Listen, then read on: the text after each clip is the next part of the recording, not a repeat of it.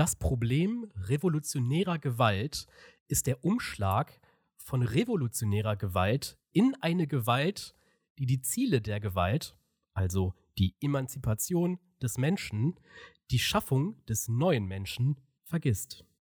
Und mit diesem Zitat von Brudi Dutschke begrüßen wir euch zur fünften Folge unseres Podcastes Molotov Mixture. Jan, wie geht es dir? Ja, schön. Ich musste gerade erstmal überlegen, von wem das ist. Ich bin gar nicht drauf gekommen. Aber gut. Äh, mir geht's, mir geht's soweit gut. Ein bisschen im sogenannten Weihnachtsstress, aber ansonsten passt erstmal alles. Und wie ist bei dir? Ja, ja, ich bin soweit gut vorbereitet. Mir geht's eigentlich, also was heißt eigentlich, mir geht's, mir geht's, mir geht's gut. Der Weihnachtsstress hat mich äh, jetzt noch nicht so richtig äh, ge gefressen, sage ich mal. Das wird dann erst kommen, wenn ich äh, anfangen muss, Geschenke einzupacken, weil dann äh, trifft äh, Theoretiker auf Praktiker, würde ich mal sagen. Äh, und ja, alles, was das so angeht, äh, das ist dann. Hm. Das sieht immer so einfach aus in diesen Videos und so. Wenn du, ja, wenn du so Geschenk, Geschenkeinpack-Videos anschaust. Und äh, dann fühlt man sich immer wie der letzte Trottel, wenn es am Ende dann überhaupt nicht funktioniert. ja, ja, ja. Ja, das ist dann halt auch einfach, diese, diese Videos sind auch einfach so wild, ne? Wo dann, einfach, wo dann einfach nur so gesagt wird, ja, da musst du hier knicken und da falten, jetzt machst du da mal den Finger drauf und dann nimmst du ein bisschen Tesafilm und dann knickst du das so und dann äh, ziehst du die Wurzel aus 48 und äh, dann hast du es schon eingepackt. Ja, super. Halt Klasse. Oder hast du so einen komischen. Ja, ist wirklich so, ne? Also ja, weiß ich nicht. Äh, also Geschenke einpacken, äh, also ist cool äh, und beneidenswert, äh, wenn man, wenn man das kann, aber ja, äh, ist, ist, äh, ist leider nicht, nicht meins. Aber ich freue mich immer, wenn, wenn man schöne Geschenke, schöne Geschenke verschenken kann oder auch schöne Geschenke bekommt, also die eben so optisch ansprechend sind, würde ich mal sagen. Ja, und ansonsten, nee, ist, ist eigentlich, ist eigentlich soweit bei mir alles cool. Ich habe die ähm, Weihnachtsgeschenke, habe ich eigentlich schon alle ja, parat. Ich muss sie, wie gesagt, nur noch, nur noch einpacken. Da habe ich mir jetzt den Stress nicht mehr angetan, wie ich es die letzten Jahre sonst immer so auf den letzten Drücker äh, gemacht habe. Schlau von dir. ja. Weihnachten äh, fällt und steht und fällt mit dem Amazon-Lieferdienst. Die hauen auch noch mal richtig rein. Bei mir ist DHL mhm. auch richtig äh, am Hasseln im Moment. Ich sehe hier irgendwie fünf verschiedene Wagen rund um die Uhr gefühlt herumfahren.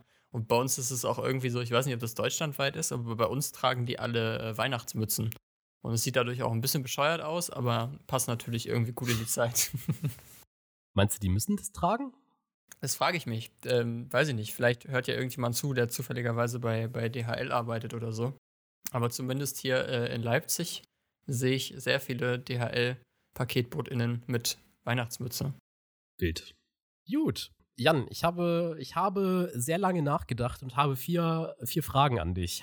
Die erste Frage verkaufe ich jetzt eigentlich äh, als, äh, als meine Idee. Aber was sind deine Lieblingsbahnhöfe? oh, frech, aber gut. Dann haben wir ja jetzt ja. Äh, schon mal Diskussionsstoff für die ganze Folge. für die ganze Folge. Gut, äh, ja, nenn, nenn, mir deine, deine, deine Top 3, deine Top 3 äh, Lieblingsbahnhöfe. Ist es nur auf Deutschland beschränkt? Jetzt kommt ja hier Mr. International wieder hervor. Come on, ja, weiß ich nicht. Äh, sagen wir erstmal ja und dann sagst du mir, welche internationalen Bahnhöfe du sonst noch so abkultest. Ja, ja, ja, okay. Machen wir das. Ähm, Top 3 oder was? Reicht? Ja, ja, ja. Ja, okay. Das ist gar nicht so einfach. Also ich muss äh, sagen, auf Platz 1 ungeschlagen, unangefochten. Ich fange jetzt einfach mit der 1 an, weil ich danach sowieso alles gegen abstinkt. Äh, ist der Leipziger ja. Hauptbahnhof. Und ich sage das jetzt nicht aus so einem Lokalpatriotismus heraus, sondern weil ich wirklich, mhm. wirklich finde, dass das der beste Bahnhof ist, in dem ich jemals war. Der ist super gut strukturiert. Du hast alle Gleise nebeneinander. Es ist ein Kopfbahnhof. Du hast die Geschäfte, von denen es wirklich viele gibt und auch eine gute Auswahl. Gerade so gastronomischen Geschichten. Äh, die sind nicht irgendwie nervig direkt an den Gleisen und man kommt so äh, mit Leuten äh, man kommt sich irgendwie in die Quere mit den Leuten, die eigentlich nur einkaufen wollen oder irgendwas essen wollen, sondern äh, das ist schön unten im Untergeschoss oder halt ganz am Rand, sodass man irgendwie da irgendwie keine, keine unnötigen Staus verursacht. Sehr übersichtlich, es ist ein wirklich sehr schönes altes Gebäude, es ist sehr groß, es ist zentral gelegen. Also ich muss sagen, Leipziger Hauptbahnhof schon wirklich meine Nummer eins in Deutschland mindestens. Ah, Nummer zwei muss ich jetzt schon überlegen. Was ein, was ein hm? kommt da ran? Da kommt ja nichts ran. Nee, mh, mm, Schwierig.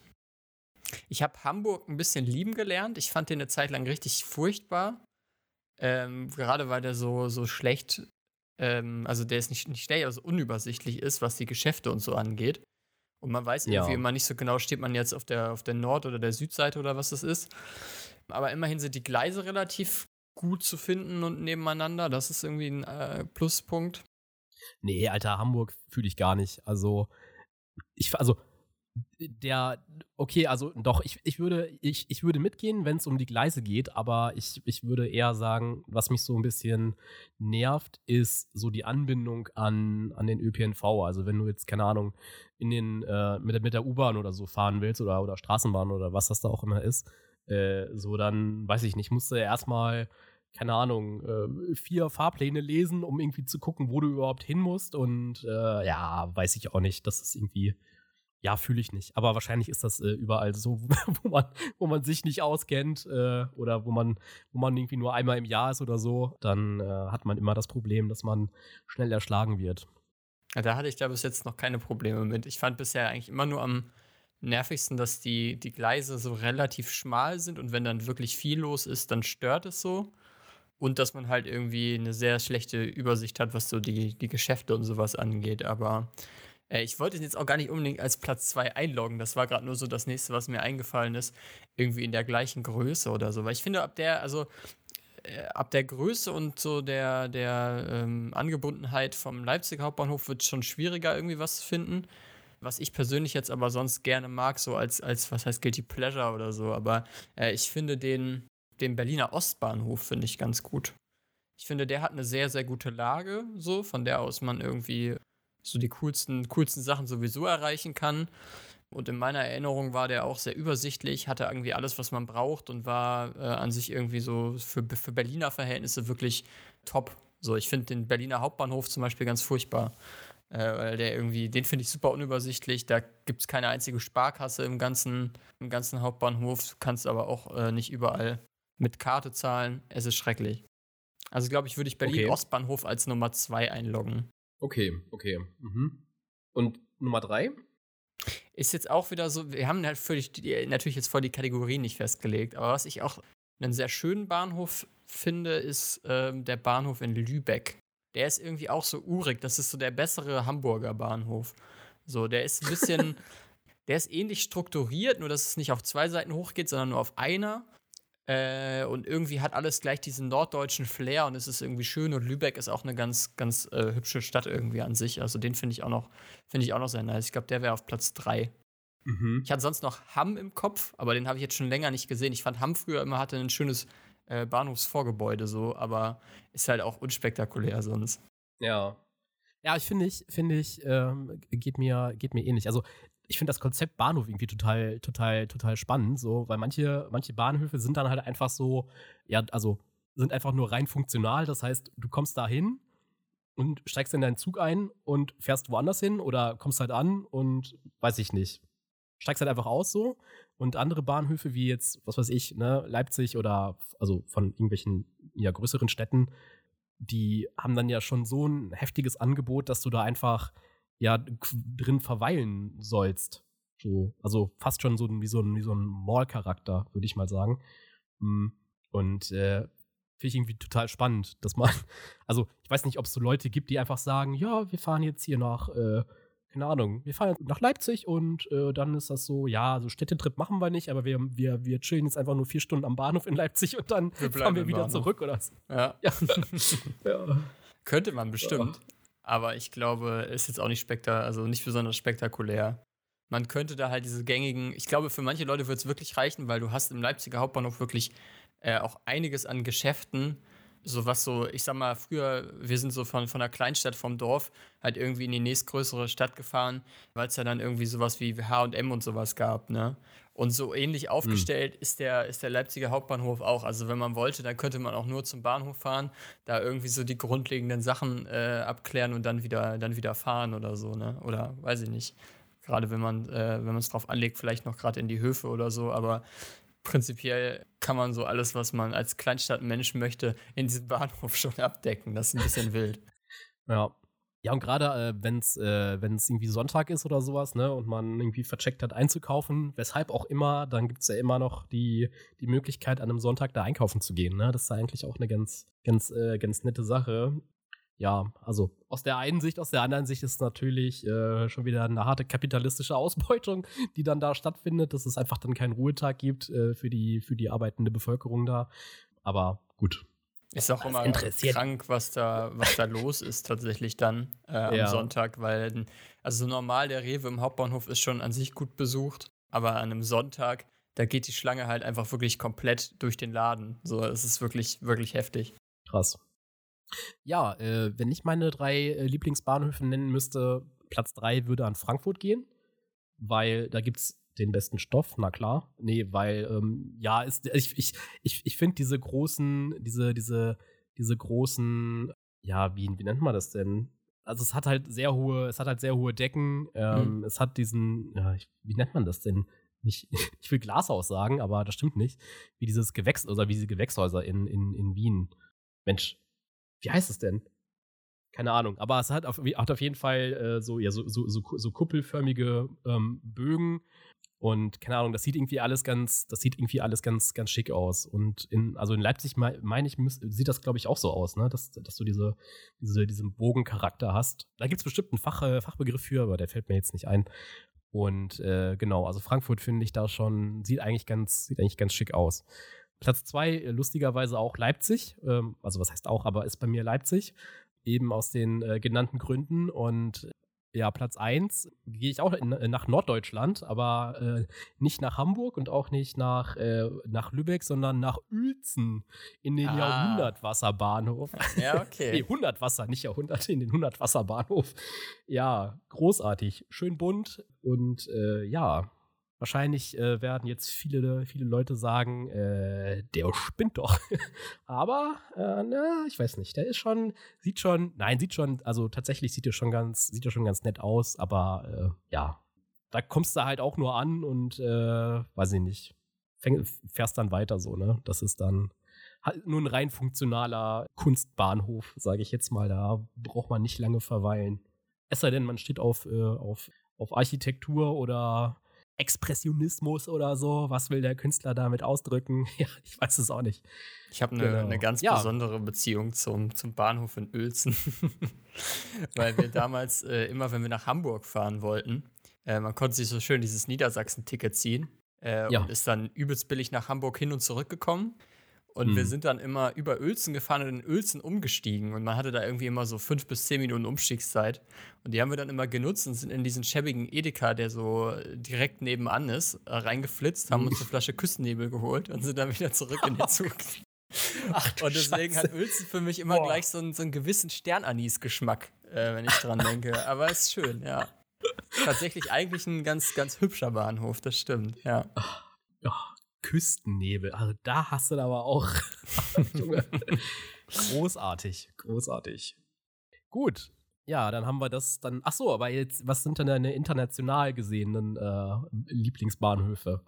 Ich glaube, ich finde es auch schwierig, die jetzt alle einzuordnen. Ich finde generell so eine Rangliste zu machen äh, immer irgendwie gar nicht so einfach, weil Bahnhöfe auch sehr unterschiedlich sind. Generell muss ich sagen, ja. in Deutschland viele Bahnhöfe einfach wirklich sehr enttäuschend oder so Orte, an denen man nicht unbedingt sein will gerade so bei Frankfurt mhm. habe ich mir gedacht, das ist auch wieder so einer, der könnte schön sein, aber der hat halt so einen beschissenen Ruf. Er liegt halt irgendwie schwierig, ne? Also beziehungsweise so generell das Bahnhofsviertel um, um den Bahnhof herum ist halt anders als bei anderen Bahnhöfen ähm, sehr, sehr äh, unangenehm irgendwie auf Dauer. Aber was cool ist, ist natürlich irgendwie, dass man so beim Einfahren äh, nach Frankfurt so an der Skyline direkt so vorbeifährt. Ne? Das ist irgendwie ganz hübsch, das stimmt.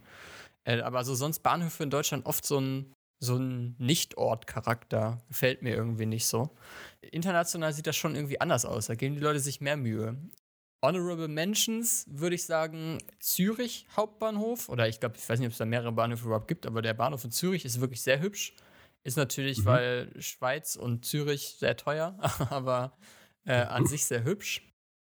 Äh, und was mir sehr gut gefallen hat, muss ich sagen, äh, sind die Bahnhöfe in Italien. Gerade so Bologna fand ich sehr nice und äh, Florenz ist ein bisschen unübersichtlich und hat so einen, so einen komischen Flughafencharakter, aber an sich auch ein guter Bahnhof. Aber wenn ich so sonst was sagen, würde ich Bologna sagen. Ist auch wirklich ein sehr schöner Bahnhof und auch sehr gut angebunden von Deutschland aus. Kann ich empfehlen. okay, okay. Wie lange fährt man da von, von, sagen wir mal, München aus? Ja, von München fährt man auch tatsächlich aus. Ich glaube, es sind so fünf, sechs Stunden oder so. Es ist nicht lange. Okay. Mhm. Also es fährt so ein, so ein Eurocity hm. und es fährt auch theoretisch ein Nachtzug, aber der braucht halt länger. Aber ich glaube, ein, ein Eurocity ist das, der fährt so sechs Stunden oder sowas ungefähr. Äh, Habe ich tatsächlich auch schon mal gemacht. Das war wirklich äh, eine coole, coole Bahnreise auch, weil du fährst halt so direkt durch die Alpen und äh, hast da echt sehr schönen, schönen Ausblick und so auch, ne? Mm. Ja, glaube ich, glaube ich. Ja, international war ich tatsächlich noch nicht so, äh, noch nicht so unterwegs, was, was äh, Bahnreisen angeht. Höchstens, falls das zählt, wir sind mal mit der Schule nach, nach England gefahren, nach, nach London und dann äh, fährst du dann ja äh, mit dem, also kannst du, also haben wir auch gemacht, mit dem, mit dem, mit dem Bus auf, auf so einen, auf so einen ja, Güterzug, der dann äh, unter dem, durch den Tunnel dann fährt. Und äh, ja, gut, man hat dann einfach nichts gesehen. So, es war halt einfach dunkel, war ein Tunnel, so offensichtlich.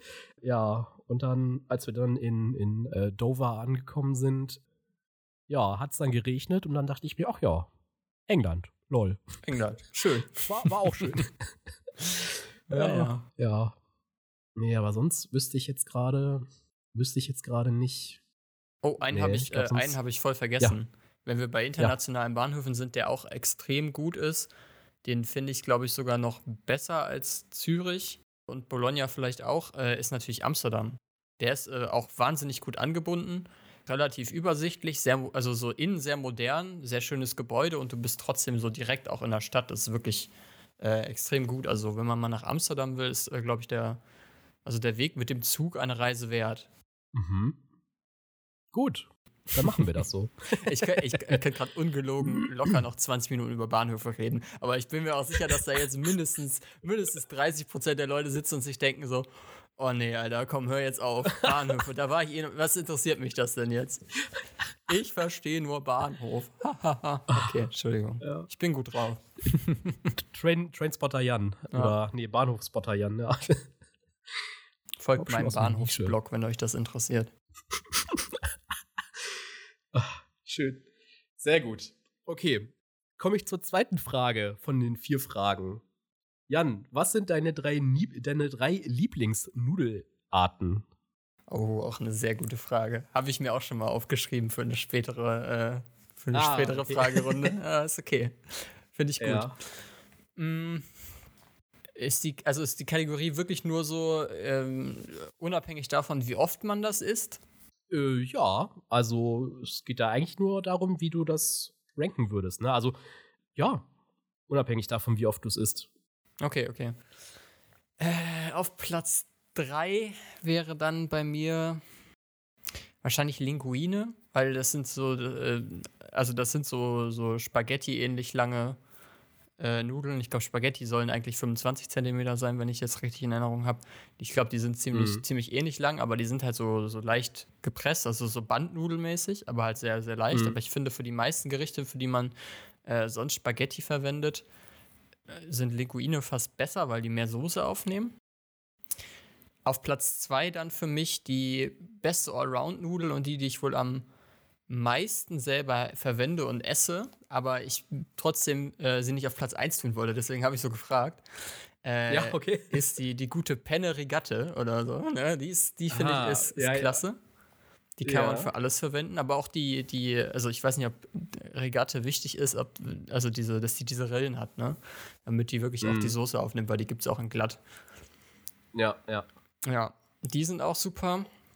Äh, und auf Platz 1 für mich unangefochten, könnte ich jetzt nicht jeden Tag essen und passt auch nicht zu allen Nudelgerichten, aber wenn es mal sein muss, Tagliatelle. Finde ich wahnsinnig gut. Tagliatelle, ja. Okay. Tag Tagliatelle, genau. Nee, Ta ja. Tagliatelle. Oh. Tagliatelle. ich trinke ja auch fein meinen Espresso. ja, gute, gute Auswahl, gute Auswahl. Ähm, wenn ich jetzt so auf, auf, meine, auf meine Aufzeichnung gucke, was ich mir aufgeschrieben habe, Ah, ich glaube, da kommt dann, da können wir jetzt wieder vom Klassenkampf reden. Pass auf, ich, ich gebe dir, ich geb dir meine, meine Top 3. Ich fange bei der 3 an. Bester Allrounder in dem Sinne, was heißt Allrounder? Stimmt gar nicht, aber ähm, Nummer 3 ist bei mir die gute alte Lasagneplatte. Okay. Ja. Wenn äh, du die als Allrounder verwendet hättest, hätte mich das jetzt aber auch wirklich interessiert, mal dir beim Kochen so zu sehen. ja, ich habe gerade hab überlegt, ob das überhaupt Sinn ergibt, was ich erzähle, aber wie so oft nicht. Und ich habe es sogar rechtzeitig gemerkt. Juhu.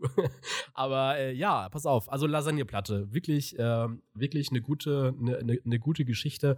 Ja, ein ehrliches Ding, ist einfach platt und wird weich, wenn es äh, gekocht wird. Klasse. Dann Platz Nummer zwei, die äh, Fusiloni. Das sind quasi, ähm, ja, wie Fusilli-Nudeln, also diese mit so einem, die mit so einem, wie so, wie so ein Gewinde aussehen. Oder so, ja, wie, wie so eine Schraube, sag ich mal. Ähm, nur halt eben in, in, in breiter und äh, länger, also so, so überdimensionalisierte äh, Fusilli quasi. Und ja, die nehmen halt eben auch sehr, sehr viel Soße auf. Das ist auch super wichtig, dass man, ähm, dass die, dass die Nudeln eben gut die Soße aufnehmen können. Das ist äh, das, das A und O. Und äh, dann komme ich schon zu Platz 1. Das wäre die, äh, das teilt sich bei mir leider den Platz. Einmal mit, äh, also einmal wäre es die Rigatoni Napolitani. Das sind äh, quasi, äh, ja, ähm, ja, also wie diese Rigatoni-Nudeln, also so, so Röhrchen-Nudeln, aber eben auch in, ähm, in etwas größer und äh, länger. Und das teilt sich den Platz mit äh, Cannelloni. Wow, ich hätte nicht gedacht, dass wir keine einzige Doppelung haben. Ja, oh, komisch, oder? Das ja. ist wirklich verrückt. Ja, wobei Cannelloni mache ich auch super, super, super selten. Aber äh, ja, wenn es immer gemacht wird, ist es auch immer ein Fest. Also äh, hm. Bauchschmerzen sind danach äh, ähm, mit einberechnet. Für so Auflauf und so bestimmt auch gut, ne? Mm, ja, ja. Mhm. Mhm. Genau. Ja, cool. Also ich finde die Liste, äh, die geht für mich in Ordnung, weil du einfach einen ganz anderen Weg eingeschlagen hast und wir jetzt uns jetzt gar nicht irgendwie groß streiten so müssen, glaube ich. Aber äh, hatte ich gar nicht so auf dem Schirm. Ich musste auch eben erstmal googeln, was Fus Fusiglioni sind. Weil ich kenne Fusilli ja. und ich dachte jetzt, das wären die in klein oder so. Und dann dachte ich so, was, wie alt bist du? Fünf, dass du so kleine Nudeln essen willst. wow. Okay. so Buchstabensuppenmäßig. Aber nein, nein, das ist, ist respektabel. Ist okay. Ach, großartig. An der Stelle der Aufruf an, an euch äh, Zuhörenden. Äh, ihr könnt ja gerne mal auf, äh, auf, auf, Social Media dann äh, posten, was eure Lieblings, äh, eure Top 3 äh, Lieblingsnudeln sind. Dann haben wir hier wieder etwas mehr Interaktion reingebracht und wir freuen uns, ihr freut euch hoffentlich. Und ja, wir sind gespannt, was ihr so, was ihr so am liebsten konsumiert an Nudelgerichten du oder freust dich. Nudelformen. Ja, du kriegst ja immer die positiven Nachrichten. Ich krieg ja immer nur den Hass abgeladen, du. Bei mir schreibt jetzt irgend so ein wütender Spaghetti-Liebhaber demnächst wieder in die DMs, was das denn soll, was wir uns denn hier herausnehmen würden, so zu urteilen. Ja, ja. Schon okay. Ja, Spaghetti, Spaghetti würde ich aber auch in der Mitte einmal durchbrechen, bevor ich die koche. Bin ich ganz ehrlich. Ich finde Spaghetti auch einfach wirklich langweilig. Also tut mir leid, wenn Spaghetti eure Lieblingsnudeln sind, dann sagt das sehr viel über euren Charakter aus. Ich möchte euch nicht kennenlernen. Ja. Nein, tut mir leid, tut mir leid.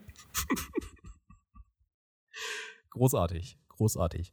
Gut, kommen wir zu Frage 3. Jetzt sind wir, jetzt haben wir das Thema Nudeln und jetzt kommt natürlich ein wilder Übergang. Warum spucken Männer beim Pissoir immer vor dem Wasserlassen ins Becken? Hast du da eine Antwort drauf? Macht man das? ja, weiß ich nicht. Keine Ahnung. Also äh, ist mir zumindest letztens äh, aufgefallen, ähm, wo ich äh, mal wieder in der Öffentlichkeit unterwegs war. Also als ich im Kino war, ist das neben mir passiert und als ich auf dem Weihnachtsmarkt war, ist das auch neben mir passiert und ja, keine Ahnung.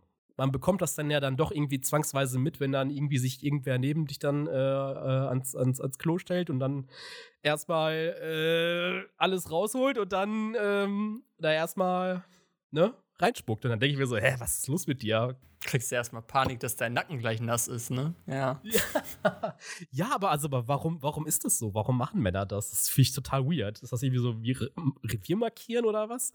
Das, also, ich muss sagen, mir ist das bisher noch nicht so oft in der Öffentlichkeit begegnet. Ich bin aber auch jemand, der also ungern also auf öffentliche Toiletten geht.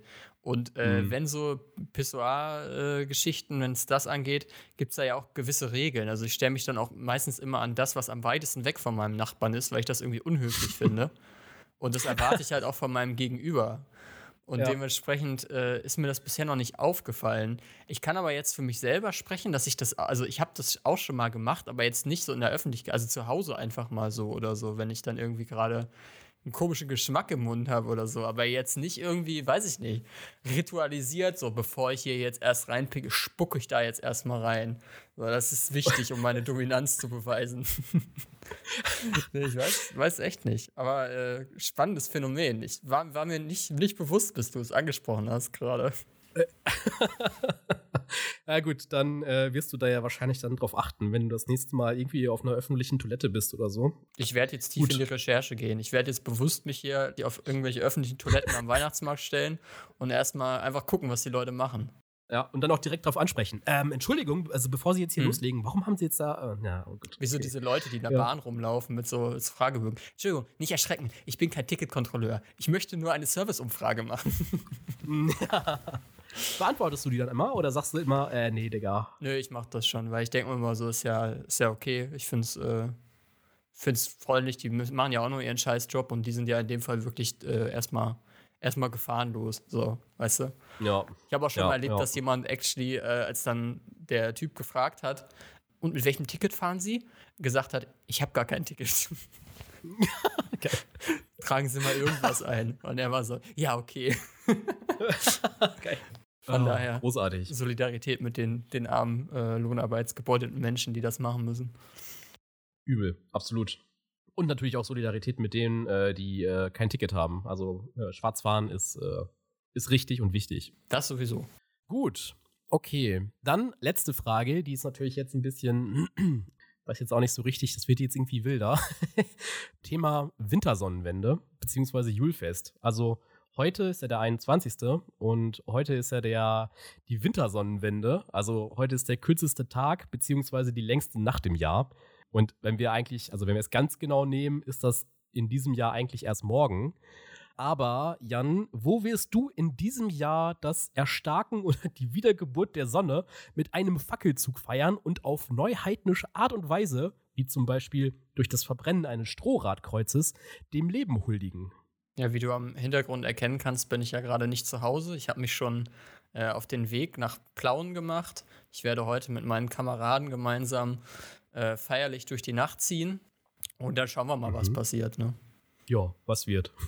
Wenn man so Sehr ein paar gut. Bier zu viel getrunken hat, eine Fackel in der Hand, da kann ja viel schief gehen. Das ist richtig. Das ist richtig. Okay, okay, gut. Ja, das waren meine vier Fragen.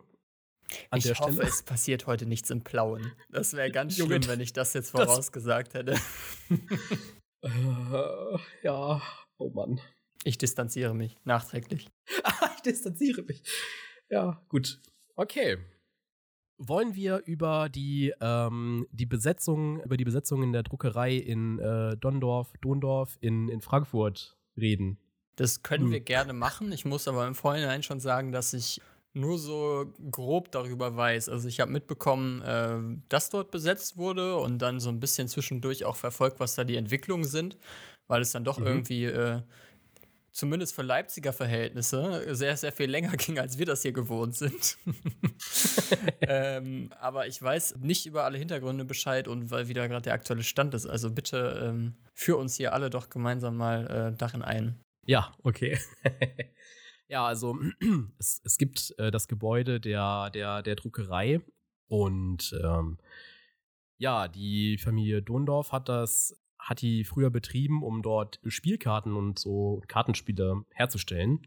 Und ja, dann kam damals in den 20er oder Ende der 20er Jahren, Anfang der 30er Jahr, Jahren die Weltwirtschaftskrise und die Familie hat eben die, ähm, die Druckerei verkauft oder beziehungsweise das Unternehmen verkauft an die Union Druckerei und ja, hat sich quasi, hat relativ rechtzeitig den, den Absprung noch äh, geschafft, wenn man das so, so nennen kann. Ähm, ja, dann gab es die Machtergreifung der, der Nazis, ähm, die, die Union-Druckerei wurde aufgelöst und die, ja, die Nazis ließen dort das äh, nationalsozialistische Frankfurter Volksblatt drucken. Und ja, die Familie musste letztendlich dann auch fliehen, weil sie eben auch jüdische Nachfahren waren und ja, nicht alle haben das, äh, haben das unbeschadet überlebt. Also ich, eine, eine, eine Person ins äh, Ghetto verschleppt worden nach, nach Lodz. Genau. Und ja, der Rest irgendwie in. Jetzt habe ich die ganzen Vita, Vitae nicht äh, alle auswendig. Weiß ich jetzt nicht auswendig, aber sind dann irgendwie nach, nach, nach England äh, geflohen und ich glaube sogar auch nach Zürich. Ja, aber die konnten das alles so ein bisschen ähm, ja, äh, ausweichen, dem, dem ganzen ähm, Wahnsinn ausweichen und äh, oder vor dem Wahnsinn fliehen.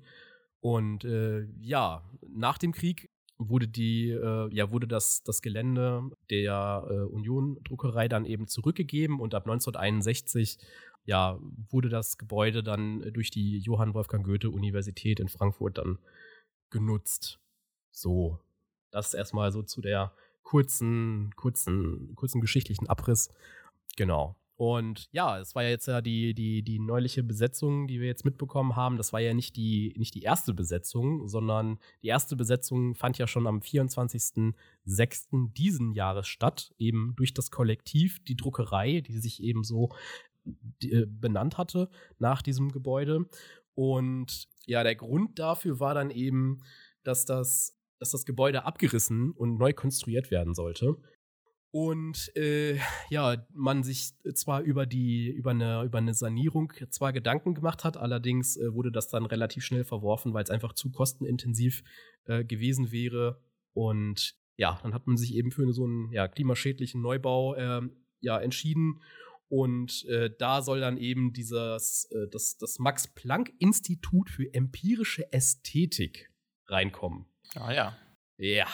Und ja, dahingehend gab es dann auch schon eine, eine, Bürger, eine Bürgerinneninitiative, ähm, die sich eben für den Erhalt dieses Industriedenkmals äh, eingesetzt hat und auch dieser Ortsbeirat hat dafür auch gestimmt. Also Ortsbeirat ist ja sowas irgendwie, ja, das, das, das hängt natürlich, ist natürlich wieder unterschiedlich von, vom Bundesland zu Bundesland, aber das ist dann irgendwie so naja, also Bürgermeister hat das jetzt, hat das jetzt, ist das jetzt glaube ich nicht, aber das ist irgendwie so ein Verwaltungsorgan, was äh, auf, auf, auf kommunaler Ebene irgendwie. Äh, Im kleineren, glaube ich, einfach, ja. Also so genau. viertelmäßig. Genau.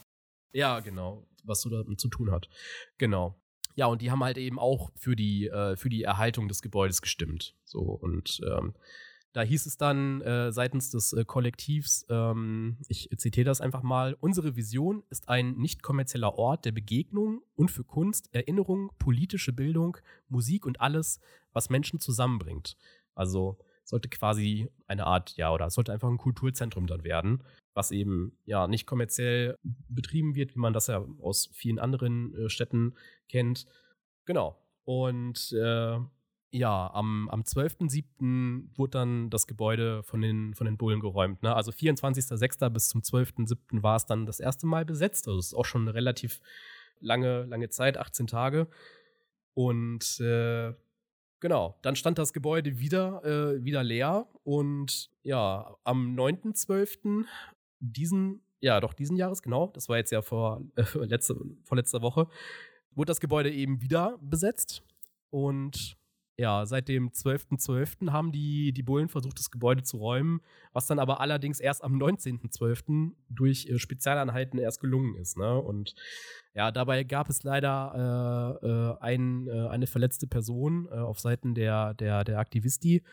Und weiter eben gab es noch, also hat, gab es Moderationsversuche von, von der bürgerlichen Seite eben, um da ja, miteinander zu vermitteln, dass die Besetzung aufhört, wenn es im Gegenzug ja dann eben nicht abgerissen wird. Allerdings, ja, also äh, diese Moderationsversuche habe ich jetzt hier in Anführungszeichen mal, äh, mal erwähnt. ja, weil das einmal irgendwie so ein, weiß ich nicht, so ein Planungsdezernent war, der bei der SPD tätig ist und dann halt eben auch noch die, die, die Wirtschaftsministerin, die von, von den Grünen kommt, ähm, die dann aber auch erst das Gespräch gesucht hat, nachdem die Besetzung stattgefunden hat und vorher gar nicht irgendwie da Bock drauf hatte. Und ähm, an dem Morgen, als die, als die, als die Cops das dann geräumt haben, hat sie dann eben ihr Gesprächsangebot dann auch äh, äh, zurückgezogen. Ne? Und mhm äh, ja, weiß ich nicht. Das wirft alles einen sehr, sehr, sehr, sehr unangenehmen, sehr, sehr unangenehmes Licht auf, auf diese ganzen Leute, die da, da tätig sind äh, in, der, in der Politik. Und ja, also wie so oft sind so politische Akteure in ja, Parteien einfach nur Karrieristen, wie man das so schön sagt, die ja letztendlich im Kapitalinteresse ähm, agieren und erfolgreich ja der Gesellschaft beziehungsweise ja der bürgerlichen Mitte vorgaukeln, in ihrem Interesse zu handeln. Ne? Und das ist so, äh, ja, es macht, das, das, das, das macht halt keinen Spaß. Ne? Und das ist echt, echt krass, dass man ja wie, wie die Studierenden da oder die, die Kommilitonen oder sind ja wahrscheinlich nicht nur alles Studierende, ja, sich da organisiert haben und das ganze Ding besetzt haben. Ne? Und das hat natürlich jetzt Aufmerksamkeit über die äh, lokale, über die lokalen Grenzen hinaus ähm, gebracht, ne? Und ja, ich hoffe, da wird es dann irgendwie nochmal eine, noch eine Einigung geben, dass das Gebäude dann erhalten bleibt, ne? Mhm, auf jeden Fall. Ja, Besetzungen sind ja irgendwie in meiner Wahrnehmung ein Mittel, was ein bisschen, ja, was heißt wieder mehr in Mode kommt, aber äh, wo es zumindest, wo ich in letzter Zeit äh, mehr Bemühungen in die Richtung bemerke. Aber so wirklich bahnbrechende Erfolge habe ich auch lange nicht mehr gesehen. Das ist irgendwie alles, alles sehr schade, ne? Seien es halt irgendwelche äh, Besetzungen von, von Wäldern, die letztendlich dann doch aber geräumt und ähm, abgeforstet werden. Oder prominentes Beispiel jetzt auch dieses Jahr natürlich Lützerath, ne? Hm. Ja, ähm, aber vielen Dank auf jeden Fall an alle, die, die diesen Weg halt irgendwie auch auf sich nehmen, weil es natürlich auch mit massiven Repressionen verbunden ist. Vielen Dank für euer Durchhaltevermögen und eure Initiative. Ich wünsche mir für das nächste Jahr, wenn man sowas schon äußern darf, äh, dass es mehr davon gibt und vielleicht auch mit etwas, etwas mehr Erfolg. Gerade hier in Leipzig gab es auch ein paar Besetzungen dieses Jahr, die alle ja, mehr oder weniger ernüchternd waren und schnell geräumt wurden, aber man, man darf ja noch hoffen. Ne? Ja. Ja, dem kann ich mich auch nur anschließen. Ne? Ja, vor allem ist es ja auch, also es ist ja auch einfach eine, eine, legitime Aktion, um einfach auf dieses ganze Gentrifizierungsproblem aufmerksam zu machen. Ne? Also irgendwelche Großinvestoren, ähm, also gut, jetzt in dem Sinne war es jetzt halt die, die, die, die Uni halt, ne? aber so, wenn man jetzt so an, was weiß ich, Deutsche Wohnen oder so denkt, ne, das sind dann halt mhm. halt einfach irgendwelche, ja, große, große Firmen, so, die einfach milliardenschwer sind, die sich einfach dann Wohnraum irgendwo kaufen und das Ding dann erstmal jahrzehntelang leer stehen lassen, bis die Mieten, äh, ja, bis sie die Mieten so hochdrücken können oder so eine hohe Miete verlangen können, dass sich es dann am Ende irgendwie rentiert. Und äh, also ja, Spekulation mit Wohnraum ist halt einfach, das ist halt ein absolutes No-Go, ne? Und wenn, also generell, Wohnraum muss erstmal A, äh, also jetzt, jetzt, kann man, jetzt kann man halt überlegen, äh, ob man sagt, muss, muss bezahlbar bleiben oder so, geht man einfach schon so den Schritt und sagt, äh, Wohnen ist ein Grundrecht. Ja, ne? richtig. So. Hätte ich auch sonst ne? vorgeschlagen. Ist eigentlich der genau, richtige Weg, ne? Ja, ja, genau, genau. Und ähm, ja, da sind dann halt, ja, bei so, bei so Besetzungen, ne, also das ist halt so das legitime Mittel, ne? So, be bevor es in den großen Widerstand geht, sage ich jetzt mal. Ne? Und ja, ich, ich weiß halt auch nicht. Ne? Also am Ende wird es dann halt geräumt, dann ist, ähm, dann ist Spiegel TV wieder vor Ort, ne? Wenn ich jetzt so irgendwie an, weiß ich nicht, hier an die Rigaer Straße denke, in Berlin oder so, ne? Wo sie dann da äh, als äh, exklusiv äh, Fil Filmteam dann dabei waren, wie sie dann da reingehen äh, durften und alles gezeigt haben. Und ja, das weiß ich auch nicht, ne? Finde ich, ist immer so ein immer dann schwierig, wenn du dann solche Medien hast, gerade wie Spiegel TV auch, äh, die dann ähm, ja vielleicht dann auch ein gewisses Framing dann an den Tag legen und sagen, ja, guck mal, wie die gehaust haben und so, ne? Ja, aber was, so, was, was erwartet man denn dann, ne? Dass sie da jetzt, keine Ahnung, da jetzt die übelste Hippie-Kommune mit irgendwie was anderem äh, draus bauen, mit Solarpanels oder sonstiges. So, ja, Digga, nee.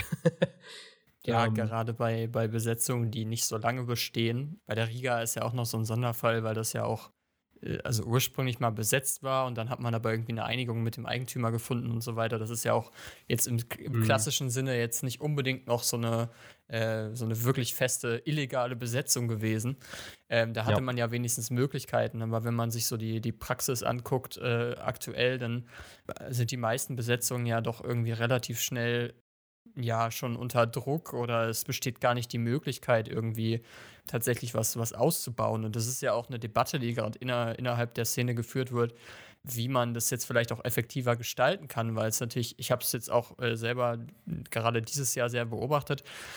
Äh, es gibt ja sehr unterschiedliche Herangehensweisen, die man, die man haben kann. Ne? Und äh, ich glaube, gerade jetzt auch in Frankfurt ist da eher so ein Beispiel für, eine Besetzung, die zwar das Mittel einer, einer Besetzung erstmal äh, nutzt, um irgendwie Aufmerksamkeit auf das Thema zu schaffen, aber die ja äh, actually ne, richtig ein Nutzungskonzept an, äh, anbieten und ja, lösungsorientiert auch irgendwo an die Sache herangehen und natürlich der, der, der bürgerlichen Seite gegenüber ja Möglichkeiten geben, tatsächlich irgendwie äh, damit, damit umzugehen. Und man versucht tatsächlich irgendwie konstruktiv was zu schaffen.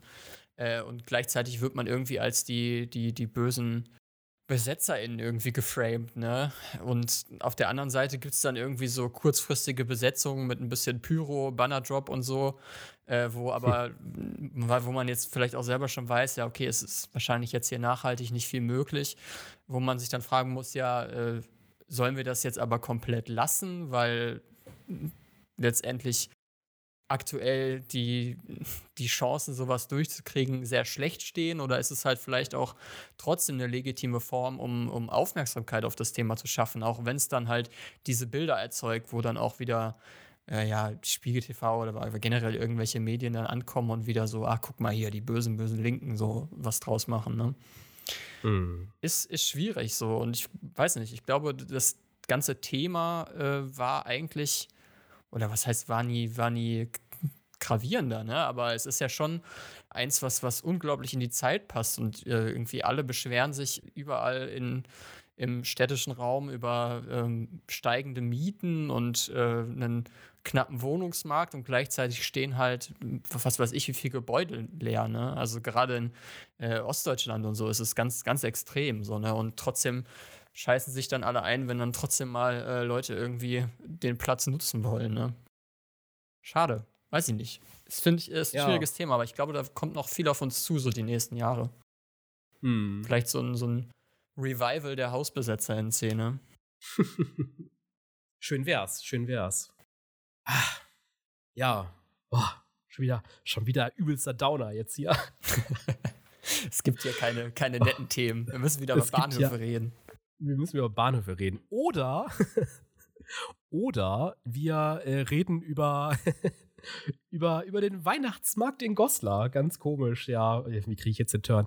Ich war, ich war äh, am, am Wochenende war ich in Goslar, im Harz, im Nordharz. Oha. Ach du Scheiße. Junge, Junge, ja. War, hatten wir uns so überlegt, meine Freundin und ich, dass wir, dass wir einfach mal am, am Sonntag mal äh, ganz entspannt äh, in, den, in den Harz fahren, ja. Idee war auch gut, nur ein bisschen verrafft, dass da auch verkaufsoffener Sonntag war. Und Weihnachtsmarkt plus verkaufsoffener Sonntag ist dann immer so. Also da war sehr, sehr, sehr, sehr viel los und es hat einfach überhaupt keinen Bock gemacht, äh, da sich durch die, durch die Menschenmassen äh, durchzu, durchzudrängeln. Und wir waren, wir waren ja irgendwie schon um wann waren wir da? Um, um zwei oder so, ne? Also es war ja noch hell und es war so voll. Also ich glaube, wären wir da jetzt noch irgendwie, irgendwie zwei, drei Stunden später noch angekommen, ich glaube, da hättest du überhaupt keinen Fuß mehr auf den Boden gekriegt. Das war wirklich, äh, ja, hat keinen Bock gemacht, ne? Das einzig Coole an diesem Weihnachtsmarkt war dann, äh, ich weiß nicht, ob du da schon mal warst in dem, in, in, in Goslar auf dem Weihnachtsmarkt? Nee, ich war generell noch nie, nie in Goslar. Also, weiß ich nicht, so. ist sehenswert oder? Also ich glaube, wenn du, wenn du schon, schon vorher einen im Tee hast, dann ist, ist cool. Kann es witzig sein. Äh, aber an sich so sonst, ja, pff, ne? Weiß ich nicht. Ja, geht so. Geht so. Kann Also, lieber Uelzen. Dann lieber, ja, dann lieber, dann lieber Uelzen. Küstennebel und Uelzen, ja. äh, aber ähm, ja, nee, das ist, also das einzig Coole, das einzig Coole am, am Goslarer Weihnachtsmarkt war ähm, dieser so ein Weihnachtstannenwald. Also da haben sie dann mitten auf so einen kleinen, äh, auf so einen Marktplatz so ganz viele Tannen ähm, aufgestellt und in diesen Tannenwald dann äh, so äh, zwei große Stände, äh, wo du dann Glühwein und dir irgendwie was zu essen holen kannst und das war actually ganz, ganz nice und stelle ich, also ja, wenn es dann noch ein bisschen kälter gewesen wäre und vielleicht, wenn es sogar noch geschneit hätte, stelle ich mir das sehr idyllisch vor. Ja, aber äh, ja, wie gesagt, ne, es war halt auch schon da komplett überlaufen und äh, ja, da haben wir dann irgendwie einen, einen äh, Glühwein getrunken oder irgendwie so, ein, so eine heiße Himbeere. Ah ne? ja. War auch, war auch, war auch lecker.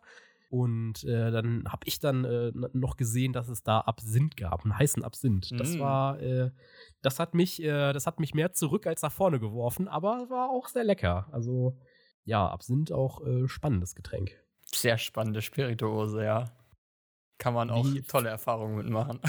Wie, äh, ja, wie Van, Van Gogh sagen würde, Absinth die Ohren. Oh Gott. oh Gott, ja. Ah, schön. Hattest du vorher Maul, schon, schon äh, häufiger Absinth getrunken in deinem Leben, oder? Mm, naja, nee, nee. Eigentlich, also ich habe mir einmal eine Flasche Absinth gekauft, ähm, einfach nur, um es mal probiert zu haben und war dann, ähm, ich wusste überhaupt nicht, worauf ich mich da einlasse und Hm. habe sehr viel Glück gehabt, dass ich Lakritz mag oder Anis mag. Weil ich glaube, sonst wäre es äh, ähm, eine ne, ne sinnlose Ausgabe ähm, gewesen. oder eine sinnlose Investition gewesen.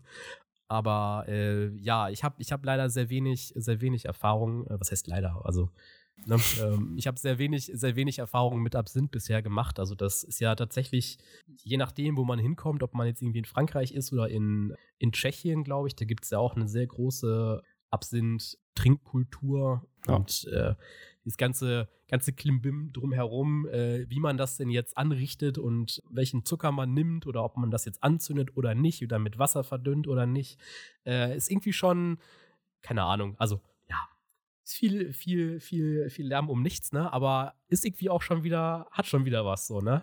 Ja, Find ich, ich. ich finde, es ist so eine wunderbare Form des ritualisierten Trinkens mal wieder, wo wir ja, glaube ich, letzte Folge auch schon drüber gesprochen haben. Äh, hat schon was, ne? So mit dem ganzen Drumherum, das macht es irgendwie spannender. Aber ähm, es ist an sich auch eine sehr spannende Spirituose, weil sie in der Regel natürlich sehr hochprozentig ist. Also ich weiß nicht, äh, ich kenne nicht genau die Regeln ab wann, aber ich glaube, Absinth muss mindestens 60 Prozent haben, ungefähr. Ich habe zumindest auch noch keinen drunter gesehen. Mhm. Ähm, und nach oben hin ist viel Luft, sage ich mal. Ne? Da ist viel möglich. Absinth ist ja auch so eine, ähm, so eine äh, Spirituose, die ja früher tatsächlich auch irgendwie verboten war, weil ähm, die Art und Weise, wie er damals in Frankreich hergestellt wurde, äh, da waren irgendwelche, ich glaube, lass mich jetzt nicht lügen, ich bin kein, kein Chemiker oder so, aber irgendwelche Substanzen drin, Hall Halluzinogene oder sowas, die tatsächlich irgendwie äh, in Kombination mit dem Alkohol schon, schon stark gewirkt haben. Es war jetzt nicht so, äh, dass man dadurch komplett verrückt wurde, was irgendwie der Grund war dafür, dass es verboten wurde. Das äh, ist ein bisschen übertrieben gewesen. Aber es war auf jeden Fall schon ein bisschen äh, härter, als die ganze Geschichte heute ist. Aber schön, dass dieses Getränk irgendwie auch sein, sein Revival gefunden hat nach der äh, Prohibition und ähm, eignet sich doch eigentlich ganz gut, auch gerade für so Cocktails. Es gibt ja welche, die gar nicht so Absinth jetzt irgendwie als Hauptspirituose verwenden oder so, aber halt so als, äh, als kleine, als, Bitter im Prinzip oder als, als kleine ähm, Geschmacksnote, ne? wo dann irgendwie das Glas vorher mit äh, Absinth ausgespült werden muss, wie beim, beim Sazerac oder so.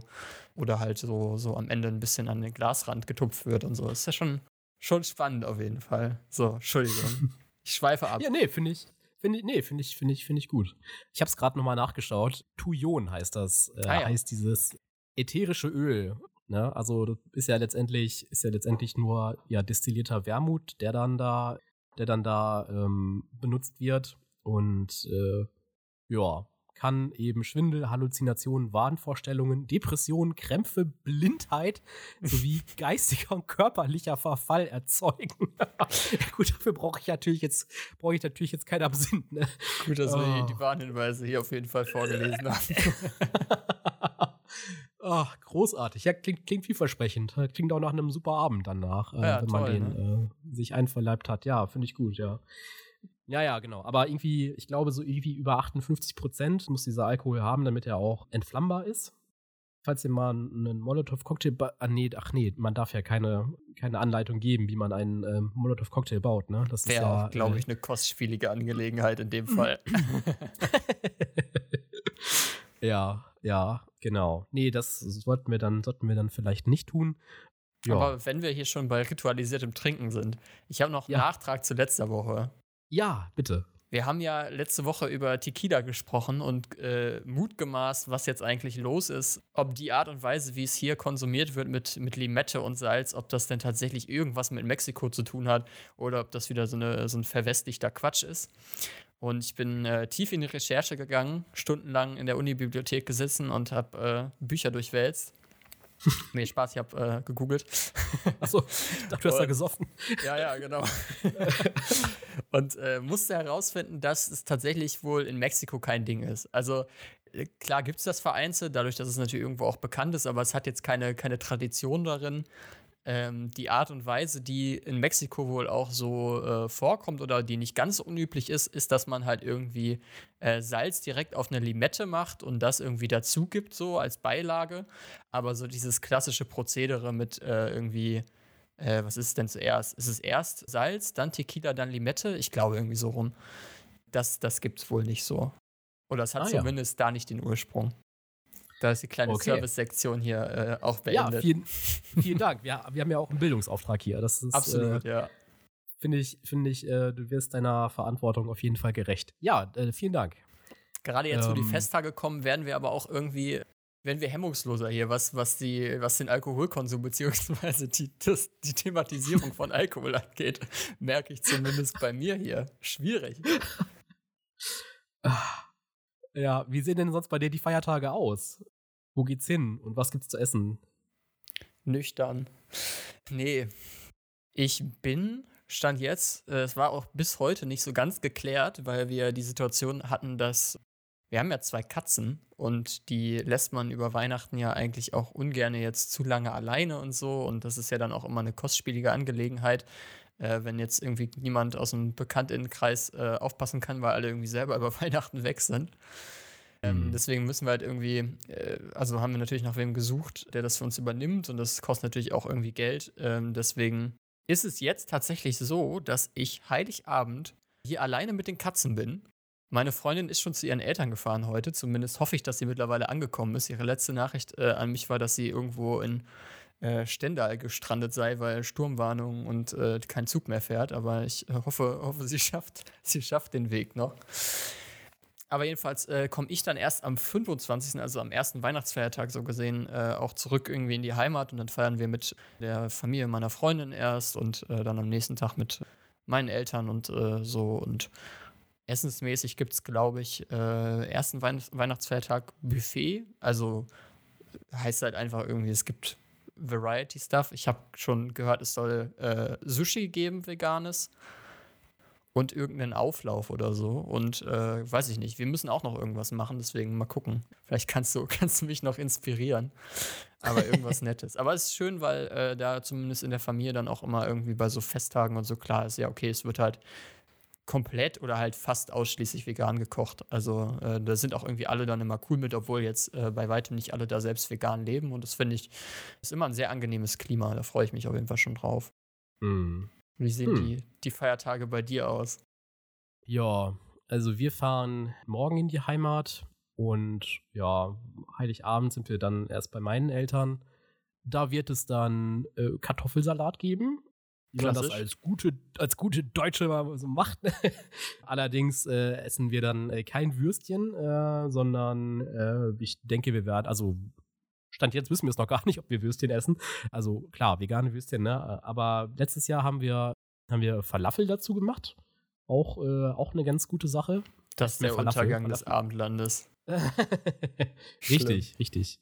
Und äh, ja, am, am ersten Weihnachtstag sind wir dann mittags auch noch erst bei meinen Eltern. Da haben wir uns dann vorgenommen, dass wir vegane, wie hieß denn das? So, so, so, so, äh, Hähnchenkeulen oder, oder, oder Entenkeulen machen. Die bestehen dann letztendlich aus, aus, aus, aus so einer Pilzfüllung und sind dann so umwickelt mit, mit so Reispapier. Und dann muss das irgendwie in den Ofen und irgendwie alle zehn Minuten dann nochmal beträufelt werden. Genau. Sind das die, die du mir schon mal geschickt hast? Ja, ja, genau, genau. Oh, die, die, sahen sehr gut aus, muss ich sagen. Vielleicht traue ich mich ja, da auch mal ran. Ja, mach das mal, mach das mal. Also es ist auf jeden Fall eine, eine, eine super Sache. Wir haben ihn schon einmal, schon einmal äh, gemacht, um zu gucken, wie, wie schnell das geht und äh, wie, wie aufwendig das ist. Äh, also, was heißt, was heißt wir? Also, meine Freundin hat das gemacht, ich habe es nur gegessen. Frech. ja, ja, ja, ja. Aber gut. Ähm, ja, war auf jeden Fall sehr lecker. Und da haben wir uns dann gedacht, dass, dass das halt dann relativ easy äh, zu machen, zu, zu, ja, herzustellen ist, vermeintlich. Und ja, gut, dann das Übliche dazu halt irgendwie Rotkohl und äh, Kartoffelklöße oder sowas, ne? Und ja, und äh, ansonsten, ja, weiß ich nicht. Abends sind wir dann noch bei der Schwester von meiner Freundin und da werden wir dann auch eine ganz gute Zeit haben. Und am nächsten Tag, dann am zweiten Weihnachtsfeiertag, sind wir dann bei, bei, den, bei den Eltern meiner Freundin und da gibt es dann, glaube ich, äh, wie ich das so verstanden habe, veganes Gulasch. Und äh, ja, das wird, glaube ich, auch ganz nett. Das klingt vernünftig. Gulasch ist eigentlich auch immer gut. Esst ihr, ihr Gulasch mit, mit Kartoffeln, mit Nudeln oder mit Reis oder so? ja, ähm, das, ja. Also das, Letz-, das letzte, das, also äh, kennengelernt habe ich das eigentlich nur mit, äh, mit, mit Kartoffeln, aber irgendwann haben wir dann mal angefangen, ähm, Nudeln dazu zu machen. Und seitdem ist so Nudeln das, das uh, the way to go, ne? Also, das ist schon eine ganz gute Sache. Mhm. Ja, ich kenne das auch äh, mit Nudeln tatsächlich von, von Hause aus so gesehen. Ich habe jetzt, äh, seit ich vegan lebe, glaube ich, erst zweimal Gulasch gegessen. Also einmal so eine Gulaschsuppe, sage ich mal. Da gab es dann halt nichts zu. Äh, und mhm. ich habe jetzt tatsächlich diese Woche, ist jetzt ein Zufall, ähm, so veganes Gulasch von Rossmann probiert. Durch Zufall. Äh, das war auch, okay. auch, eigentlich ganz gut, muss ich sagen. Also kann man machen. Aber ich, also äh, ist aber kein Vergleich, glaube ich, zu wenn man es wenn selber macht oder so. Aber ja, Nudeln auf jeden Fall, glaube ich, schon irgendwie der, der Way to go. Aber es gibt ja ganz, ganz verschiedene Arten, Gulasch zu essen. Deswegen äh, weiß ich nicht. Ich frage mich auch, was da eigentlich die traditionelle Weise ist, weil irgendwie Nudeln kommt mir auch nicht, kommt mir auch nicht richtig vor. Es klingt auch irgendwie sehr eingedeutscht, so schön mit Fusilli oder so. Vielleicht wird das einfach so gegessen, ne? Ohne alles. Oder mit einer ja, ja. Brot oder so, ne? Kann ich mir auch vorstellen. Oder mit, ja, mit Brot wäre voll gut, glaube ich. Schwarzbrot, ne? Ja. Ja. Könnte ich mir. Was? Nee, so schön mit so einem fluffigen weiß, weißen Brot. Ich weiß nicht, Ciabatta oder so. Was? Nein. Natürlich. Was, was kommt denn jetzt? Na, kann schneidest, du an, an einem schneidest du an einem Toastbrot auch die, die, die Ecken ab, weil das, weil das zu, die Kanten ab, weil das zu, zu, zu hart ist? Oder nein, nein, jetzt nein. hier mit so einem mit so einem Weichbrot jetzt irgendwie um die Ecke kommst. Nein, aber ich finde so, so, so, so äh, ich kenne das auch zu Pasta oder so, dass man dazu dann irgendwie gut so, so Ciabatta oder Baguette oder so reichen kann, weil das irgendwie, das saugt sich ganz gut auf dann mit der Soße und so. Ja. Ja. Ja. Nimmt er mich nee. hier gar nicht ernst. Da muss ja. Pumpernickel. ja. Richtig. Nee, gar nicht meins. Hm. Okay. Wild. Hätte ich jetzt nicht gedacht, aber gut, musst du wissen. Da war es das auch wieder mit deutscher Tradition. Aber ja. Bockwurst und Kartoffelsalat gab es bei uns früher auch immer an Heiligabend. Ich weiß gar nicht, wo das herkommt, aber das ist, ist ja scheinbar echt verbreitet, ne? Ja. Aber es ist kein also regionales Ding, oder? Boah. Weiß ich nicht. Weiß ich nicht. Müssen wir, wir können ja direkt den nächsten gehen. Aufruf machen, den, ja. direkt den nächsten Aufruf. Äh, neben eurer, äh, eurer Auswahl, äh, eurer äh, drei Lieblingsnudelarten, schreibt doch mal, äh, was es bei euch an Heiligabend zu essen gibt und äh, ob die Kartoffeln mit, mit, mit Würstchen oder Kartoffelsalat mit Würstchen, ob das bei euch auch Tradition ist oder Tradition hat. Ja. Da bin ich auch gespannt. Ich bin auch gespannt, was dabei rumkommt. Ja, weiß ich nicht. Haben wir, haben wir sonst noch ein Thema irgendwie? Hast du schon alle Geschenke? Hatten wir das schon besprochen? Nee, ne? Nee, haben wir noch nicht besprochen. Das ist, ist, ist so eine Sache. Weil wir haben im Familienkreis okay. meiner, meiner Freundin haben wir gesagt, wir beschenken uns nicht. Wir hatten da die letzten die letzten Jahre immer mal wieder so Konzepte von man, man wichtelt oder so, damit man nicht so viele Geschenke irgendwie machen muss und irgendwie. Ja, das hat auch eigentlich ganz, ganz okay funktioniert, würde ich sagen. Aber generell gibt es halt irgendwie Teile, die äh, halt einfach da so gar keine Lust drauf haben. Äh, und deswegen ist jetzt, glaube ich, die, die Regelung für dieses Jahr gewesen, man schenkt sich generell nichts, außer man hat es vorher abgesprochen. Und ich bin zumindest bis meines Wissens nach nicht in der Pflicht, irgendjemandem was zu schenken ähm, deswegen äh, mal schauen. So, äh, ich muss mal, muss mal gucken, ob ich noch irgendwie ähm, für meine Eltern oder so vielleicht noch was Schönes besorge. Und äh, ja. sonst aber mal gucken. Ich bin ja, ich bin nicht so ein Weihnachtsmensch generell und weiß ich nicht. Eigentlich verschenke ich sehr gerne, aber irgendwie habe ich dieses Jahr den Anlass auch so gar nicht gefühlt. Und dazu kommt, dass ich auch gerade absolut gar kein Geld habe. und äh, da macht das, das Ganze nicht einfacher, sage ich mal. Mhm. Bei dir, bist du jetzt schon gut organisiert oder geht's morgen nochmal zu Galeria Kaufhof? nee, nee, ich, ich habe tatsächlich schon alles, äh, alles parat. Aber ich würde jetzt ungern vorher liegen, was ich, was ich schenke. Das machen wir dann einfach in der nächsten Folge. Ja, dann können wir auch erzählen, ne? was, wir, was wir vermeintlich geschenkt bekommen haben, ne? Bei diesem komplett durchkapitalisierten äh, Geschäft. Ne? Naja. Ja, ja, okay. Bin ich gespannt. Aber ich vermisse es, ich vermisse es tatsächlich so ein bisschen äh, so zu Schrottwichteln. Also Schrottwichteln eigentlich immer eine sehr witzige, sehr witzige, sehr witzige Art und Weise, äh, irgendwie Klimbim und so loszuwerden. Oder irgendwie was, was ich, was man noch irgendwie so im Keller liegen hat, irgendwie abgefallenen Auspuff oder so. Ja, so einfach, ja, weiß ich nicht. Also hier, das kannst du bestimmt gebrauchen. Und dann, ja. Oma Erde 80 freut sich dann auch über, na, über so einen Auspuff. Naja, gut. Hast ja. du mal was hm? Sinnvolles bekommen beim Schrottwichteln? Also was, wo du danach echt Verwendung für hattest? Äh. ein Subgift bei Karl, dann könnte ich äh, endlich mal VODs gucken. oh Gott. Ja. Oh, Junge. Nee. Pff, boah. Ich glaube nicht. Ich glaube nicht. Nee, es war immer nur irgendwie, war immer nur Schrott halt, ne? Ja, so. ja. Ich hatte mehrere Sachen, wo ich zumindest äh, in dem Moment das Gefühl hatte, das ist es jetzt. Ich bin hier der, der richtig abräumt beim Schrottwichteln. Wir haben das ja damals so in der Schule oft gemacht. Und einmal habe ich mir so ein, so ein asiatisches Essbesteck-Set ergaunern können. Ich glaube, ich habe das sogar noch getradet oder so gegen irgendwas anderes, weil die Person wollte es irgendwie doch nicht haben. Das war gar nicht so bad, aber ich hatte damals nicht so viel Verwendung dafür, wie ich mir ausgemalt hatte. Aber es war zumindest so, was den Materialwert anging, besser als irgendwie so ein alter Flummi. Ja.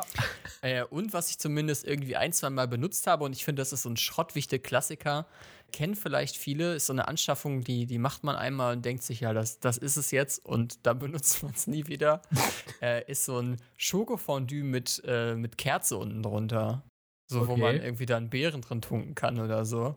Wenn man sich denkt, ja. boah, ich werde jetzt, werd jetzt Schokofondue-Mensch. Das mache ich jetzt jede Woche. Und dann macht man das Nennt einmal, man merkt, ja. es dauert viel zu lange, bis die Schokolade schmilzt und dann war es das auch wieder. Und dann kommt es halt beim Schrottwichteln irgendwie in die Mitte.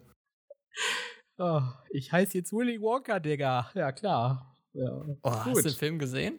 Nee, noch nicht. Ja, oh Gott, nee, nee, nee, nee, habe ich nicht. Aber wo du jetzt gerade Film sagst, äh, äh, ja, machen wir, machen wir gleich. Meine Gedanken überschlagen sich gerade. Aber nein, ich habe den Film noch nicht gesehen. Hast, okay. hast, hast du ihn schon gesehen? Hast du ihn schon gesehen? Nee, ich habe äh, wieder nur die Trailer gesehen und ich habe mir wirklich auch wieder äh, gedacht, ein bisschen wie man wie bei, bei Napoleon. Meine Güte, sieht das scheiße aus.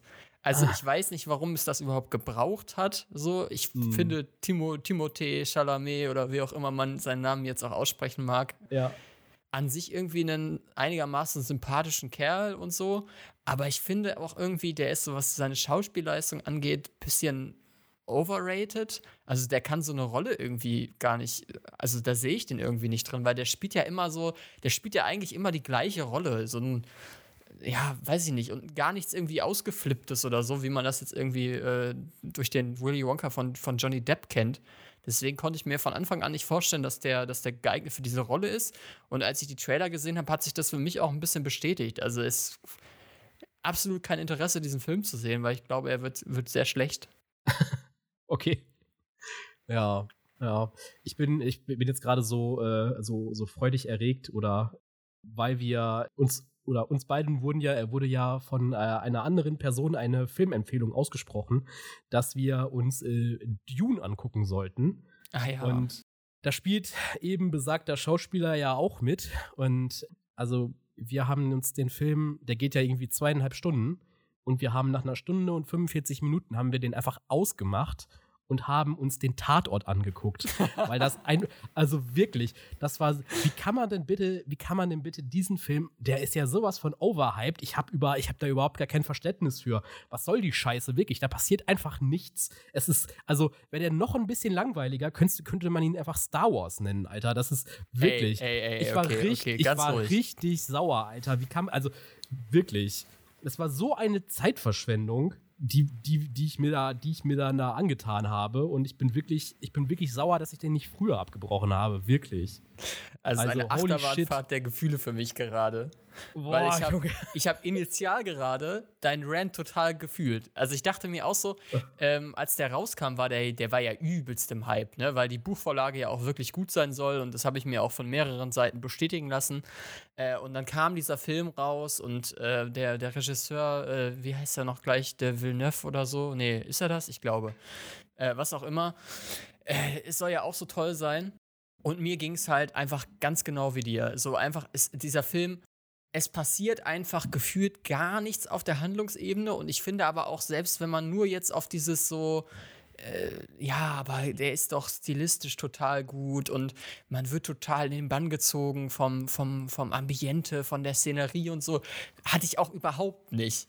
Also ich, ich muss sagen, ich fand jetzt äh, Timothée Chalamet in der Hauptrolle jetzt nicht schlecht oder so, aber die Rolle hat ja auch nicht viel hergegeben. Also der hat ja auch nicht viel gemacht.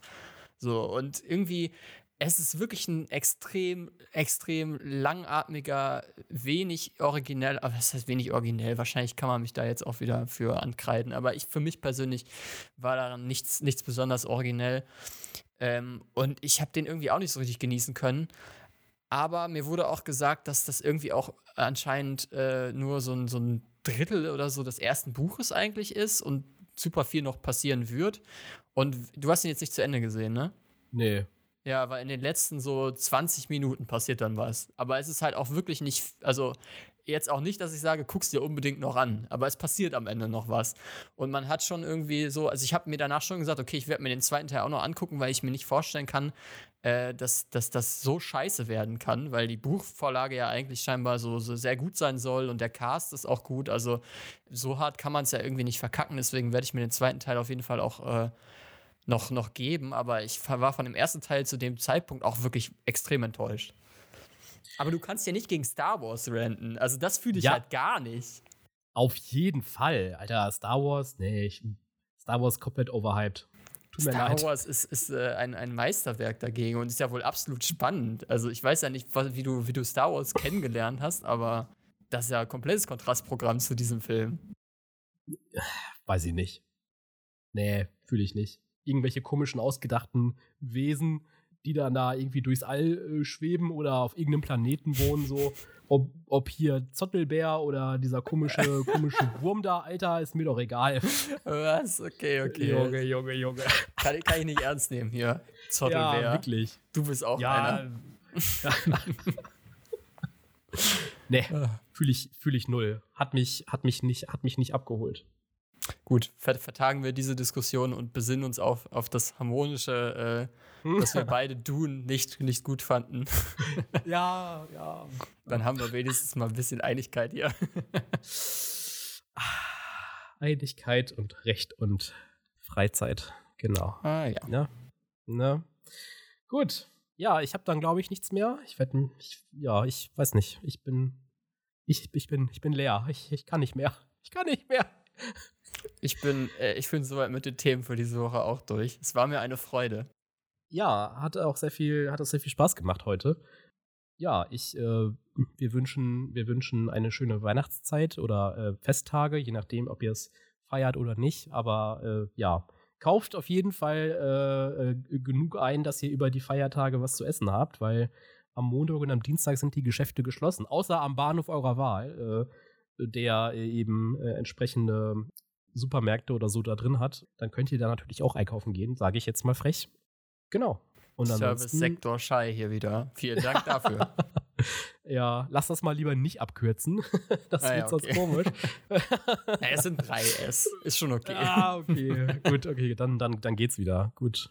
Ja, ich weiß nicht. Ähm, möchtest du noch was sagen? Ansonsten würde ich noch mal mit einem mit kleinen Zitat rausgehen. Oder hast du vielleicht ein Zitat oder was? Nö, ich, ich freue mich, ich mich auf dein Zitat. Ah, okay. Ansonsten würde ich auch sagen, ich wünsche allen, äh, die es irgendwie feiern, äh, frohe, frohe Festtage und ansonsten nutzt die freie Zeit auch einfach, um euch ein bisschen äh, zu entspannen, wenn möglich.